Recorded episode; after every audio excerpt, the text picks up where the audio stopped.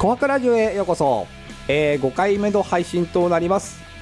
えーと、もともと僕がやってました「観音ヘッズレディオ」というポッドキャストの番組があるんですけども、えーと、そちらがですねなかなか更新されずに、えー、だったら1人でやっているわっていうことで、えー、始めたこの番組なんですが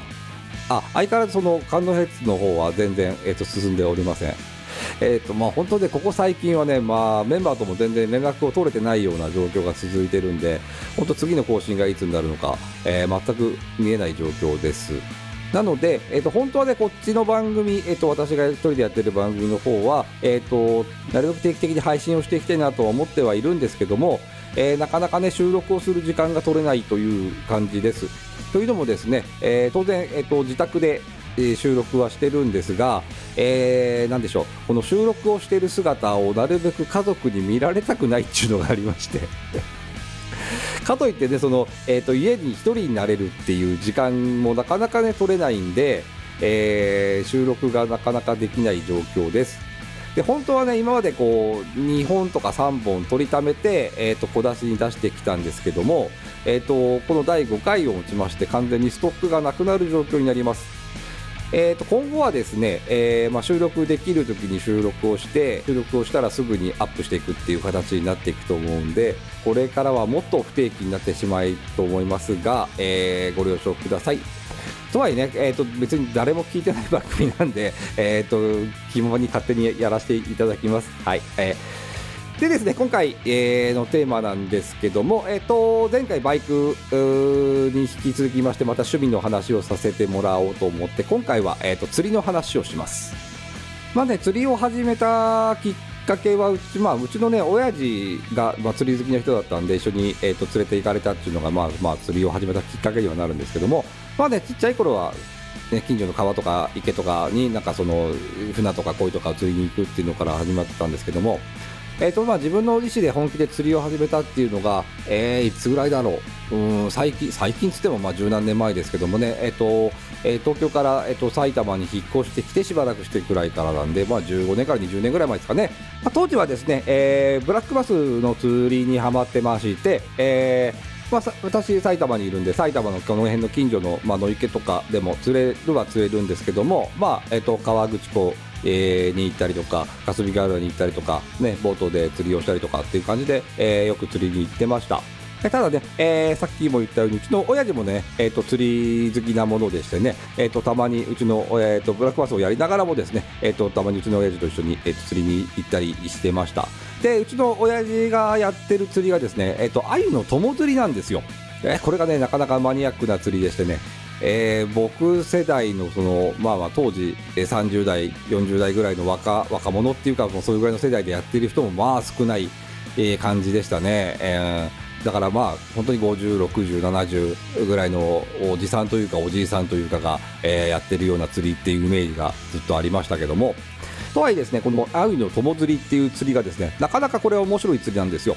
えーと、簡単に解説したいんですけども普通、えーと、釣りっていうと,、えーと、針に餌をつけて、えー、とかルアーを使ったりとかっていうことで基本的には魚の捕食行動を利用して、えー、と魚を釣るっていう両方になるのが普通なんですけども、えー、と鮎の友釣りっていうのは、えー、と鮎で鮎を引っ掛けて釣るっていう釣り方なんですよね。えー、そもそも鮎っていうのは制御になると,、えー、と石についてる苔を食べるんですでその、えー、苔のついた石を、えーと、自分の餌場として、えー、そこを縄張りとするんですよね。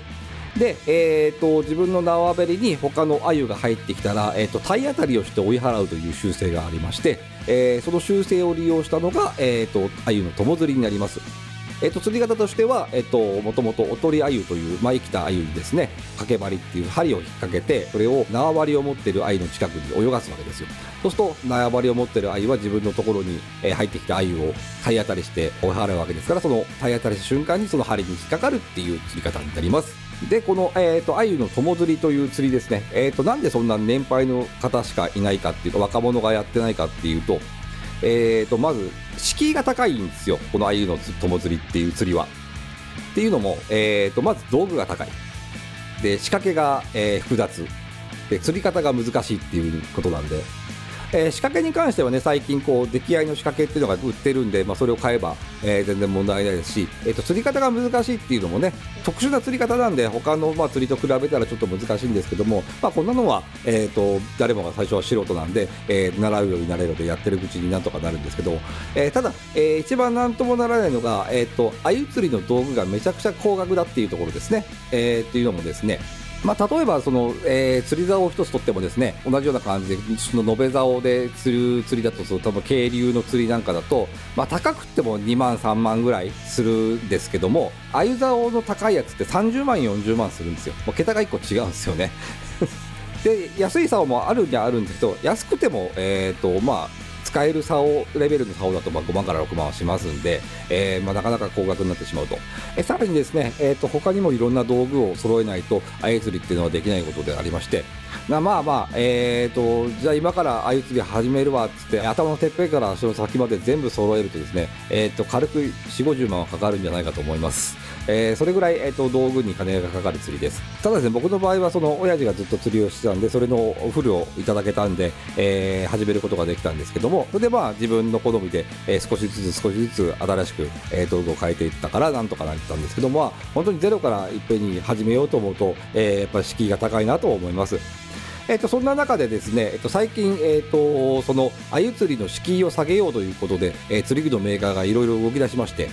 その愛の友釣りをルアーでやろうという動きが、えー、最近よく見かけます。これはですね、えー、専用の鮎竿ではなくて、えーと、普通のルアーですね、ルアーロッドに、えーと、リール、えー、それに、えーとえー、生きた鮎ではなく鮎のルアーを使って、えー、と鮎の友釣りをしようという。まあ、釣り方は一緒です、えー、縄張りを持っている鮎に対してそこにルアーを入れ込んで、えー、それに体当たりをさせるという釣り方になります。えっ、ー、ともともと僕もねブラックバスをやってた、えーと、ルアーマンではありましたんであこれはちょっと面白いんじゃねえのかなと思いまして、えー、去年一回トライしてみたんですよ、えー、当然道具は、えーと、ブラックバスの道具がいくらでもあるので、えー、それに、えー、愛のルアーを買ってきまして、えー、ちょっと試しでやってみましたところですね、えー、正直なところ、えーと、友釣り普通のね、えーと、と鮎の専用の竿でやってる友釣りに比べると、えー、全然面白くないです。というのはですね、えーと、何ですか、鮎がかかった瞬間、魚がかかった瞬間の感覚は全然、えーと違うんですよ。えー、普通に友釣りをやってる時の感覚で、えーと、ルアーをやると,、えーと、全然その当たった時の感触が違うというか小さいというか弱いというか、うん、で引きもそんなに楽しめない感じはしましたね。まあ、とはいえね、その、えっ、ー、と、ルアー釣りを全然否定するつもりはないんですよ。えー、むしろ、えっ、ー、と、いいことだ、いいことだっていうか、面白いんじゃないかなと思います。えー、まあ、さっきも言った通り、その、鮎の友釣りっていう釣り方特殊ですし、えー、何せお金がかかる釣りなんで、えー、こうやって、えっ、と、気軽に、えっ、と、始められるっていうことはとても素晴らしいことだと思うし、今、ルアーをやってる人たちの中から、えー、本当の鮎釣りをやってみようかなと思うような人がいてくれればね、それはそれで、えー、またいいことだとは思います。で、えーとまあ、この僕自身がですね、えー、となんでそのバス釣りから、えー、と鮎の友釣りに移行したかっていうとですね、えーとまあ、きっかけはですね、まあまあ、親父が年を取ったっていうのが一番、えー、なんですよ。でうちの親父が70を超えたぐらいから、えー、と1人で釣りに行かせるのが危なくなりましてで親父が釣りに行きたいっていう時はじゃあ俺が一緒に行くよっていうことで一緒に、えー、付き合うようになって、えー、そこでだんだんハマりだしたっていう感じですかね。まあ、最初はですね親父と一緒に釣りに行って、えー、なんだかんだでこう2人で競い合うわけです。どっちがいっぱい釣ったかみたいな感じで。で当然親父には全然かなわないんですよね。で、まあ、まあ僕の、えーと、釣りの師匠はうちの親父ですから、えーと、師匠には全然かなわないっていう感じだったんですけども。という方でだんだんだんだんこう、えーと、うちの親父も年を取るにつれ、えー、動きが鈍くなってくるのと,、えー、と僕が、えー、だんだん少しずつ上手くなっていくのもあってこういい感じでこう競えるようになってきてそこからですかね完全にはまったのは。でそれまでは、えっとまあ、相釣りは親父としか行ったことがなかったんですけども、えっと、この辺ぐらいから、えっと、一人で、えー、調校するようにもうなってきました。で、鮎釣りっていうのがですね、大体6月前後が、えっと、解禁日となりまして、えっと、解禁するまでっていうのは釣りをしちゃいけないんですよ。でちなみにですね、えーと、今収録をしている今日がですね、えー、6月の18日ですね、えー、鮎釣りが解禁してから、まあえー、2週間、3週間弱、えー、経ったぐらいになってます。え今年はですね、えーと、すでに2回ほど、えーと、鮎釣りには行ったんですけども、えー、ちょっとね、えーと、いろいろ事情があってまともな餌を出せてない状況です。えー、と行ったのはですね、えー、と山梨県、えー、桂川という川が流れているんですがそれの支流に和野川という川があるんですけども、えー、そこが好きでよく行きます。えーと今回2回ともね親父と一緒に行ったんですけども1回はですね雨が降ってまして、えー、とやって早々に土砂降りに変わって、えー、とすぐに川が、えー、増水して濁り出したんで危ないからすぐやめました。えー、で2回目はですね、えーと、いい天気の日だったんですけども、これも親父と一緒に行ったんです、えーと、開始早々ね親父こけまして えー、河原でこけまして、えーと、頭が目の上をね、えー、ぶつけて切っちゃったんですよ。で、えーとまあ、出血もしてたんですけども、まあ、傷自体はそんな大したことなかったんでで、まあ、うちの親父も、ね、気遣ってやっとけやっとけ大丈夫だからやってていいよなんて言ってたんですけど、えー、と2 3 0分してふと見たら、えー、とうちの親父の目がぽっこり腫れちゃってて、えー、これはまずいということで、えー、すぐにやめて病院に行きましたっていうところで、えー、と今年は2回行ったんですけど2回とも2時間とか3時間ぐらいしか竿を出せてません、えー、ので、えー、と早く、えー、ちゃんとした解禁を迎えたいなと、えー、思っておりますが、まあね、また近いうちに釣りには行くかと思うんで、えー、ともし釣りに行った際には、えー、超過報告など、え、できればしたいなと思っております。はい本日はここまでとなります。いかがだったでしょうか？え次回の配信はまだ何も決めておりませんので、えー、また気の向くまま、えー、アップしたいと思います、えー、ではまた次回あればよろしくお願いいたします。ではご視聴ありがとうございました。